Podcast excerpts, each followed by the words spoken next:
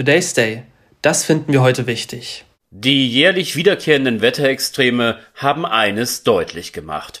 Wir müssen uns heute und in Zukunft darauf einstellen, extrem heiße und trockene, dann sehr feuchte oder auch stürmische Perioden zu erleben.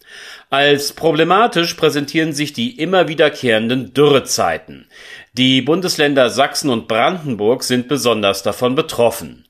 Zeit also, sich Gedanken um unser Wasser, seine Reinhaltung sowie die Versorgung des Landes damit zu machen.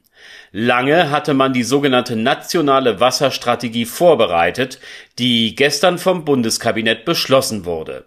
Wie sehen einige der in diesem Paket enthaltenen Ansätze, insgesamt gibt es 80 davon, nun aus? Wasserfernleitungen und Verbundnetze sollen helfen, Wasser dorthin zu bringen, wo es dringend gebraucht wird. Damit könnte die ungleiche Verteilung von Niederschlägen im Land nivelliert werden. Einige solcher Bauwerke gibt es übrigens bereits. Doch es ist noch mehr zu tun. Viele Flächen in unseren Städten sind versiegelt, so dass ein Einsickern von Niederschlägen in den Erdboden nicht möglich ist.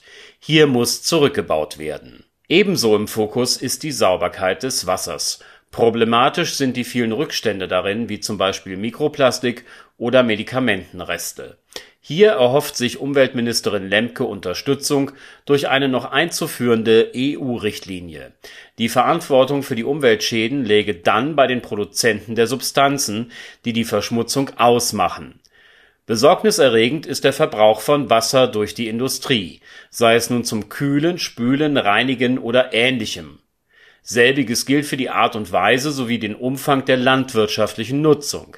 In diesen Bereichen werden Anpassungen erforderlich werden. Zu wenig Wasser, zu viel Wasser. Wasser ist unsere Lebensgrundlage und unverzichtbar.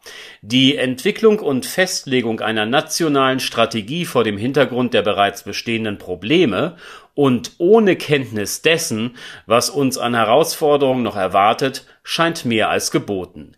Im Gegensatz zu anderen übergreifenden Vorhaben manifestiert sich in dieser Angelegenheit allerdings der Eindruck, dass zwischen den unterschiedlichen Ressorts der Regierung Einigkeit bezüglich des Handlungsbedarfs und der notwendigen Maßnahmen zustande gekommen ist.